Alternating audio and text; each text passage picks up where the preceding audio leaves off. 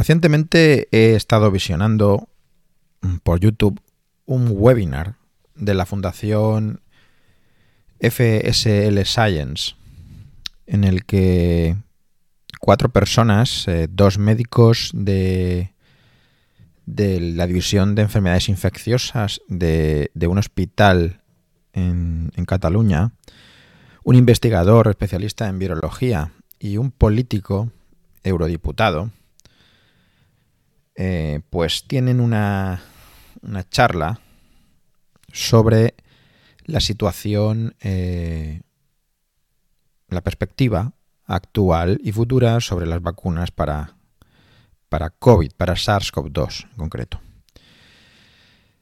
Eh, es un vídeo que, bueno, voy a intentar, en vez de, sacar el audio como hago otras veces y, y poneroslo volcado tal cual, pues como el vídeo es en catalán, pues voy a intentar sintetizarlo porque entiendo que habrá gente que entiende catalán, pero habrá gente que no.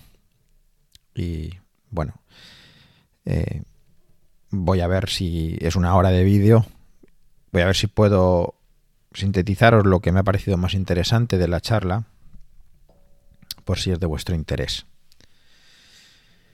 Bueno, tema de la vacuna contra el SARS-CoV-2, sabéis que en el feed he publicado muchas cosas, eh, más de producción ajena que propia, pero como siempre digo en mi feed, normalmente lo que yo publico cuando no es eh, de mi propia cosecha va referenciado mm, de quién es y obviamente si lo publico es porque más o menos estoy casando con esa opinión. Entiendo que puede haber cosas que no son de medicina muy convencional y que pueden generar o chocar em, pues a, a los esquemas mentales de más de uno y más de dos, como ya sé que ha sucedido. Pero también es muchas veces la intención que tengo es un poco de, de generar ese conflicto para, para estimular el pensar no solo desde el punto de vista que uno tiene eh, siempre más cercano, sino tratar de ver las cosas de la forma que la ven otros, con otros argumentos. Eh, y al final que cada uno saque sus conclusiones, porque yo tampoco lo que publico estoy diciendo que sea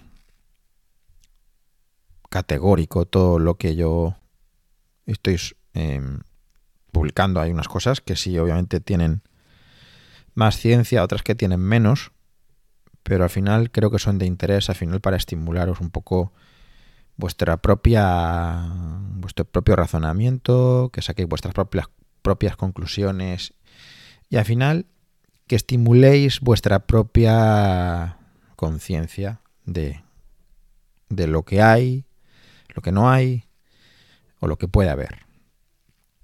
Con respecto a las vacunas, sabéis que en mi feed hay información hay opinión, hay un poco de todo, eh, y que puede dar la impresión de que yo pues me he convertido en un detractor de las vacunas y en una persona, vamos, lo que vendría a ser eh, un tipo antivacunas y peligroso, ¿no? Para, con, que da consejos peligrosos para la salud pública, para la salud personal de los ciudadanos nada más lejos de la realidad. Yo soy médico, como sabéis, yo tengo todas mis vacunas puestas hasta, hasta los 18 años, todas las que tocaban según el calendario vacunal. Mis hijos, que tengo tres, tienen puestas sus vacunas eh, también como, como establece el calendario vacunal. Y bueno, em, eso ya es digamos, una, un dato, ¿no? Que, que mm, cuestiona de completo el que yo pueda promulgarme como, como antivacunas, ¿no? Em, la cuestión es eh, que a mi, a mi entendimiento, a mi humilde entendimiento, porque yo al final soy un machaca de la puerta de urgencias de un hospital comarcal y, no soy experto realmente en estas cuestiones de tan tan tan científicas. Yo soy un clínico Eh, pero evidentemente tengo mi forma de ver las cosas, de entenderlas y de. Y tengo mi manera de. que he ido desarrollando con el, con el paso de los años de tener que ser crítico y de, y de tener muchas veces que cuestionar cosas que se plantean como muy claras y a lo mejor no están tan claras a mi forma de verlo. Yo tengo que deciros, o podréis, em, podréis deducir fácilmente que con ciertos datos eh, más o menos contundentes con los que yo he cuestionado la vacuna contra el SARS-CoV-2, pues deduciréis que yo cuando ha sido mi turno para pasar por la vacuna, he decidido no hacerlo, he decidido no vacunarme y de hecho yo no estoy vacunado contra el SARS-CoV-2 y ni de momento me planteo el hacerlo. Eh, un poco eh, por los motivos que, que vengo dejando caer en, episodios anteriores del feed, ¿no? de, de mi podcast. Más que nada porque es un conflicto que yo tengo interno sobre lo que es el concepto de vacuna. Yo el concepto de tradicional de vacuna que tengo es otro y esto para mí eh, no es una vacuna como tradicionalmente se entiende. Yo lo entiendo como otro tipo de tratamiento, concretamente como una terapia génica, y no me vacuno porque prefiero asumir el riesgo que tengo de contagiarme por ser un personal sanitario que está expuesto a pacientes potencialmente infecciosos. Pero que esto no es de ahora, ni de hace un año, ni de hace dos. Esto es desde que, desde que uno decide ser médico y se dedica a la medicina asistencial y más en donde yo trabajo, que es en el ámbito de la urgencia hospitalaria, es un riesgo que tienes desde el día uno eh, en que decides que te dedicas a esto, el riesgo está de adquirir enfermedades infecciosas respiratorias y no respiratorias y otro tipo de riesgos que también están ahí desde siempre. ¿Vale? Yo libremente decido asumir ese riesgo porque tengo una serie de incógnitas y dudas personales sobre este, este tratamiento, porque yo lo llamaré tratamiento más que vacunación, eh, y considero que de momento debo de asumir, de seguir asumiendo el riesgo y de seguir protegiéndome, como hasta ahora intento hacer, lo mejor que puedo. Y eh, ver qué pasa cuando tengamos datos eh, para juicio mío, personal, que me parezcan más sólidos de los que tenemos ahora, ¿no? No obstante, pues la mayoría de, personal, de compañeros que, yo tengo en mi ámbito sanitario sí que se han vacunado, yo lo respeto perfectamente y, no tengo ninguna ninguna objeción que hacer respecto a su libertad. Yo, yo tengo que respetar la libertad de ellos para vacunarse como ellos tienen que respetar la mía para no hacerlo. Y esto no es considerarme un antivacunas. ¿Vale? Bueno, bajo esta premisa, que es un poco a veces que, la habéis podido deducir, pero que realmente nunca la he manifestado quizás de forma directa en, el, en mi podcast, em, me parecen cosas interesantes las que he visto en este vídeo de FSL Science. Y bueno, como os he comentado, pues hay una serie de, bueno, hay dos médicos de, de enfermedades infecciosas que hablan de la situación actual de las vacunas que sean autorizadas. Sabéis que, son tres, son la de Pfizer, son la de Moderna, que son las vacunas de ARN mensajero, y tenemos también la de AstraZeneca, que es la de vector viral, la de novirus. Em, y bueno, pues hablan un poco de, de, dejar claro cuál es la... Eh, bueno, que, la estrategia actual de vacunación, pues eh, sí que tiene que dejar muy claro que de qué protege y de qué no protege. Parece que la vacuna efectivamente está protegiendo a la gente que se la pone con un perfil de efectos adversos a corto plazo que no es de mucha gravedad, que no es de nada que tengamos que preocuparnos en exceso. A mí nunca me ha preocupado, sinceramente, los efectos a corto plazo, si la vacuna te da un día fiebre o te duele el brazo, o tienes unos síntomas gripales que te duran unas horas. Ese no es el problema de una terapia génica como esta. Pues bueno, deja muy claro que eh, los estudios que se, que se han diseñado para estos tres tipos de vacunas y en general para todas las que están en proceso no están diseñados para estudiar si la vacuna evita la transmisión. Sí que están diseñados para buscar prevención de enfermedad sintomática leve, moderada, grave. Realmente, con los datos sobre la mesa, hay más datos de prevención de enfermedad leve y moderada, no tanto de grave. Sí parece que un poco más con la de AstraZeneca en cuanto a enfermedad grave, pero eh, tampoco es, son unos datos que podamos decir eh, que son para tirar cohetes.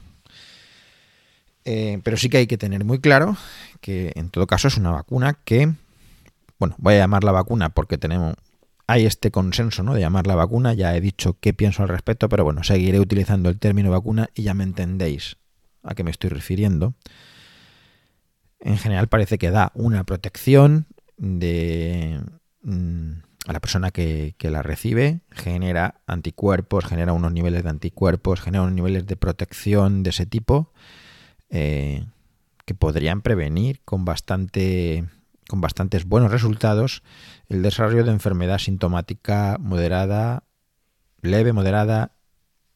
Y bueno, lo de grave lo vamos a dejar ahí, un poco en, en el limbo. Lo que sí que tiene que quedar muy claro es que hoy por hoy ninguno de estos diseños está pensado para ver si se previene la transmisión. Y esto es muy importante.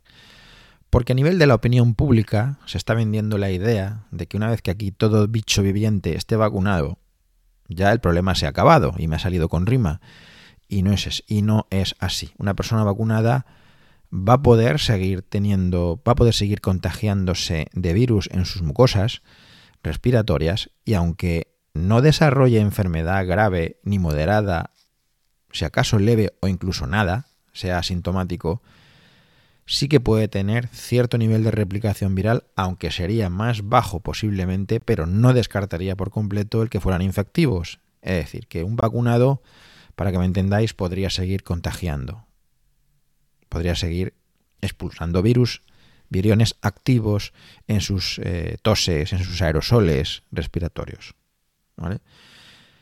Y esto es muy importante dejarlo claro porque al final la vacuna te protege, te da cierto nivel de protección a ti y solo a ti, pero tú tampoco vas a proteger a nadie de una forma realmente efectiva, ¿vale? Es una protección para ti, pero no es una protección de ti para los demás, con lo que eso implica eh, con, las medidas de barrera, que evidentemente son las que muchas veces están causando otro tipo de problemas accesorios a nivel de salud, a nivel económico, a nivel mm, psicológico, psiquiátrico, etcétera, pues eh, no es previsible que una vacunación masiva del 70% o más de la población nos vaya a librar de estos métodos de barrera, digamos. Eh, han estado mencionando el tema de la vacuna de, de AstraZeneca y el... Bueno, en general, de todos los estudios se les ha hecho... Es verdad que han dicho que han reconocido lo que yo ya muchas veces he dejado caer, activa o pasivamente en el podcast y es que los datos sobre gente añosa, sobre gente pluripatológica con uno o más dos factores de riesgo, es decir, la gente que mayoritariamente se pone muy grave de esto y se llega a morir de esto, eh, pues tampoco es un volumen de gente, digamos, que tampoco es que sobren en las muestras de, de los estudios este tipo de pacientes, ¿no? Que serían, mm, por pura lógica, el principal objetivo mm, de la vacunación. Es decir, lo primero sería proteger a los que realmente eh, les podemos salvar la vida haciendo que su enfermedad no se produzca o sea más leve y no llegue a ser el desastre que, a veces eh, estamos viendo que, se produce en determinado tipo de pacientes con determinado tipo de factores predisponentes. Como decía, pues em, en general en todos los estudios faltan pacientes de este tipo, pero eh, sobre todo se deja caer que en el de AstraZeneca, sobre todo, los datos que hay a mayores de 55 años, pues eh, cojean bastante. Entonces, se está planteando, planteando por ahí si la vacuna de AstraZeneca a lo mejor, pues habría que mm, replantearse la indicación de este modelo en concreto de vacuna de, de adenovirus, de vector viral, para este tipo de, franjas de edad, de 55 años o más, ¿no? Y, y bueno, pues esto es lo que, esto es lo que dejan, dejan un, poco, un poco caer. Han hablado también del tema de las eh, reinfecciones, eh, que me ha sorprendido porque eh, los médicos de infectología estos hablan de que tienen mucho, muchos casos de reinfección sin embargo, pues cuando se habla de cifras oficiales, siempre se ha dejado caer que, o se ha hecho ver que, realmente hay poca, pocos casos documentados de, reinfección. ¿no? Eh, lo que sí parece que están diciendo que, que sí que se está viendo que hay gente que, que cuando pasa la, infección por el SARS-CoV-2 sí que desarrolla una tasa, unos títulos de anticuerpos en sangre bastante elevados, bastante potentes y neutralizantes, que confieren una inmunidad que ya se sabe que es entre 6 y 8 meses, siguen siendo detectables estos títulos de anticuerpos neutralizantes, pero que hay otro tipo de, gente, que no, está muy claro todavía por qué, pues no, desarrollan este, esta, esta respuesta eh, en forma de anticuerpos y, eso se asociaría a un mayor riesgo de, de reinfección. Em, ¿Qué más? ¿Qué más? Bueno, pues em, antes de hablar de los temas ya del eurodiputado, de los temas que son más de cuestión política que sanitaria, una reflexión que yo veo es que a mí no me deja, no deja de sorprenderme eh, por parte de, de compañeros míos de, de profesión médica, por supuesto, a los cuales yo respeto total y absolutamente eh, sus ideas, sus razonamientos y no es esto un ataque concretamente a nadie en concreto, pero eh, ni tengo yo el mayor interés de generar conflicto con nadie de, de mi profesión. Eh, probablemente yo aquí con mi micrófono pues voy a decir lo que yo estoy pensando, ¿no? De las cosas. Y me, sorprende cómo en general estamos a nivel del gremio médico, del gremio científico, el, trato que estamos teniendo, sobre todo, siempre ha existido en los últimos, digamos, yo que sé, 30, 40 años, eh, ese trato al virus, pero todavía más, todavía más acentuado desde que pasa todo este tema del COVID. Eh, ese trato al virus como, como, como algo que tiene entidad propia, inteligencia propia. Es decir, cuando hablan del virus, que si el virus eh, se defiende contra, las, eh, contra la presión inmunológica que le genera la vacuna, se defiende eh, contra los métodos de barrera, nosotros, contra todas las trabas que nosotros le ponemos, ¿no? Como si el virus fuera algo que piensa, como si el virus fuera algo que es capaz de, no sé, tener un comportamiento inteligente, eh, como que tiene una finalidad, él tiene un pensamiento propio y su finalidad es, pervivir y perdurarse y replicarse y buscar las maneras para replicarse y de, y de, establecerse, de ser persistente y por eso pues se recombina, muta, genera variantes, bueno, toda esa terminología, ¿no? Y no deja de chocarme ese concepto de que como una cadena realmente corta, pequeña, de 30.000 nucleótidos, eh, cómo le damos todo ese tipo, cómo lo tratamos, ¿no? Como si fuera alguien, eh, no sé, como él, no sé, como un delincuente, terrorista, como, como una mente maligna que ha venido aquí para, para castigarnos a todos, para mm, sumirnos en la miseria, matarnos, doblegarnos como especie, etcétera, etcétera, ¿no? Ese halo de, maldad, de, exponente máximo de, lo que es la maldad y, el, y el ir contra la vida humana, contra la vida animal, o sea, el objetivo, que una cadena de ARN que tiene muy pocos pares de bases y que tiene todos esos objetivos y, que parece que piensa y que se defiende de lo que hacemos contra él, etcétera, etcétera.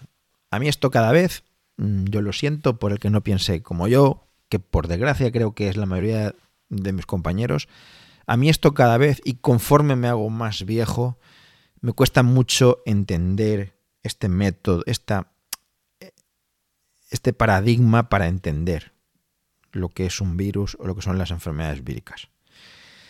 Y bueno, lo dejo ahí, porque cada vez me choca más, cada vez me choca más. Y, y, bueno, está por ahí lo de la teoría del, del, exosoma, que próximamente también publicaré en el feed algo respecto a esto, como ya os comentaba al principio de este episodio, otras formas de intentar ver, de intentar explicarse este tipo de, de problemas que tenemos.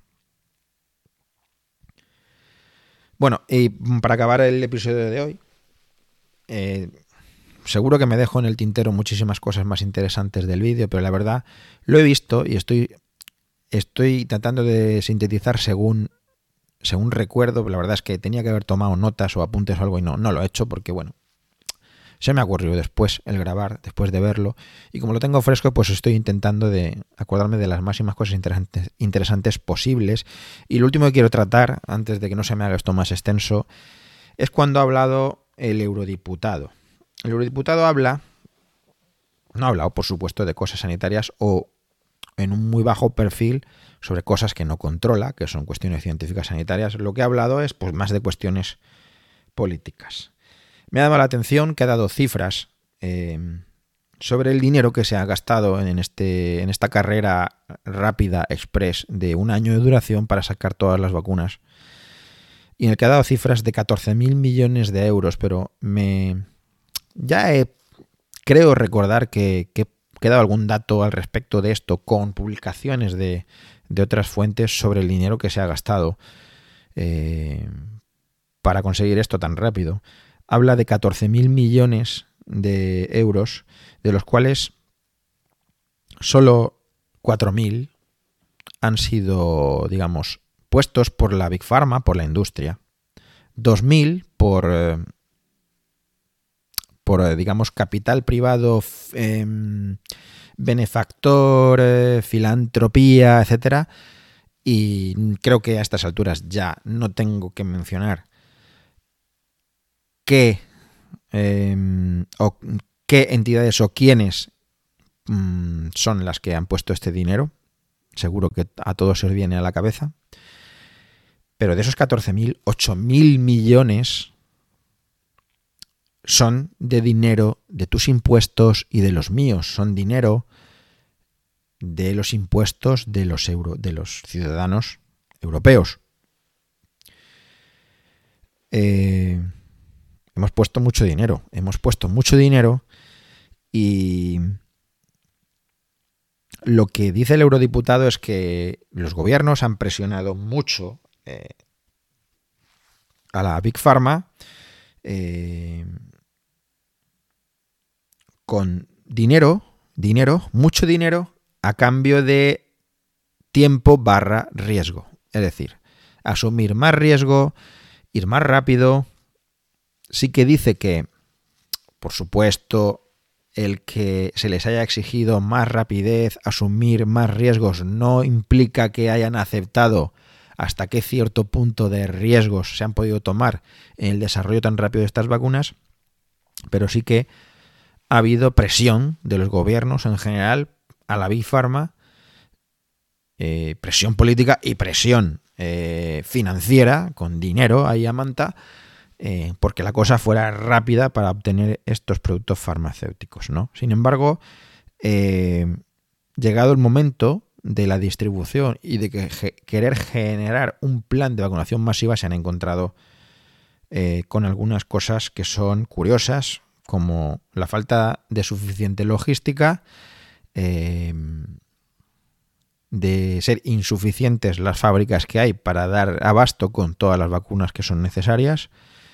Sí que hablan en Cataluña, están diciendo estos que ellos, a mí me, me choca mucho que vaya a ser así, pero están convencidos de que para las próximas navidades sí que van a lograr el objetivo del 70%. Yo lo dudo bastante.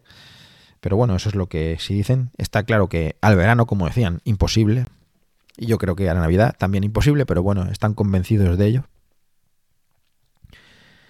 Y claro, una de las cosas que resalta el eurodiputado es que, pues con la Comisión Europea, cuando les apretan las clavijas con el tema de los contratos, que ya estuve mencionándolo en, en otros podcasts, eh, pues hay mucho, mucha cerrazón, mucho eh, oscurantismo y trabas. Es decir, no se están eh, poniendo encima de la mesa con claridad los contratos. Él habla, este eurodiputado habla de que han llegado a ver parte de un contrato y con muchísimas partes de ese contrato tachadas, ¿vale?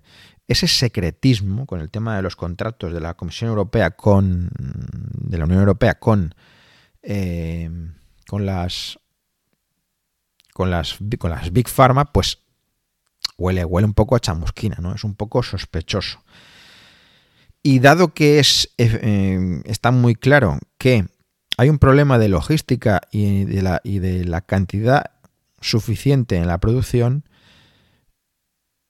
claro, hay diputados europeos que eh, ponen encima de la mesa que habiendo otras, eh, mm, otras empresas que podrían ponerse a fabricar, pero no pueden porque mm, hay unas patentes y esas patentes no se están liberando eh, pues no, no.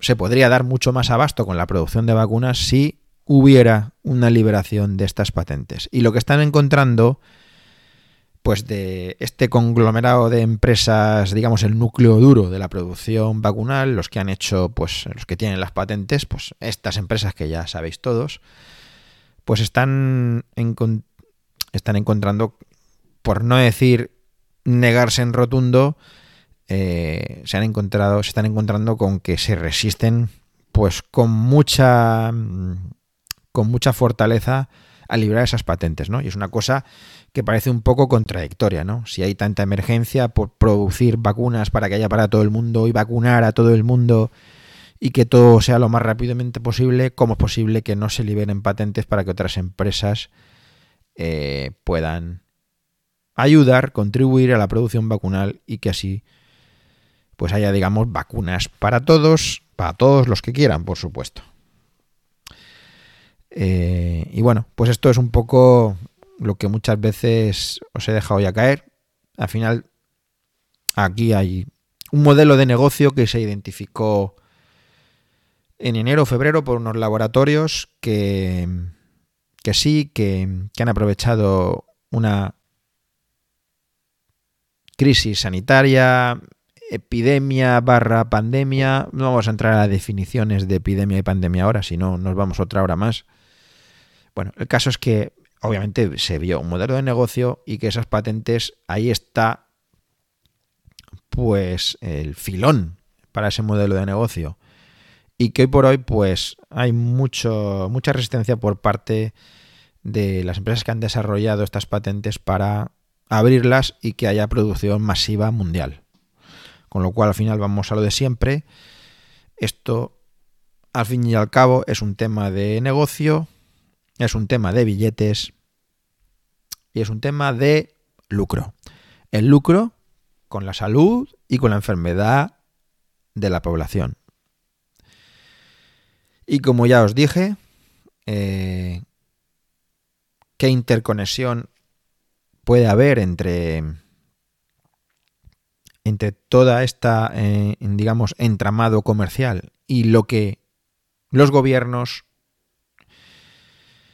están eh, utilizando para eh, lograr otro tipo de fines de los que ya a los que ya sabéis que me refiero y que en recientes podcasts han estado bastante claramente especificados, pues una cosa que, que antes o después creo que, que saldrá, porque porque al final la mierda siempre sale a flote.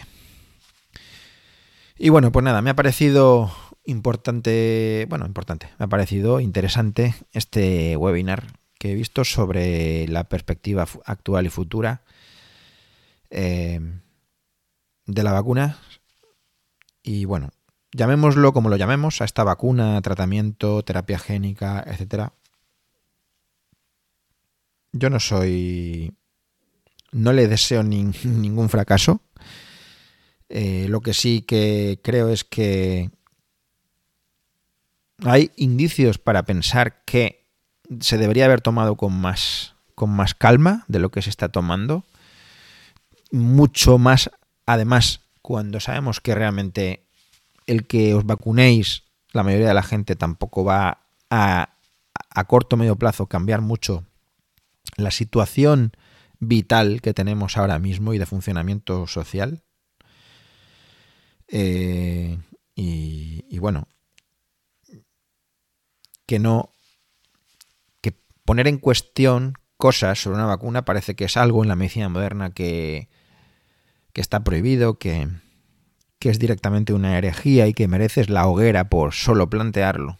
Sin embargo, vemos que otros políticos plantean cosas como las que se han planteado en Galicia y la gente ni se entera y son cosas tan graves que eh, ni siquiera se tendrían que haber planteado, ni siquiera se tendrían que haber planteado y no solo se han planteado, sino que ya se han aprobado.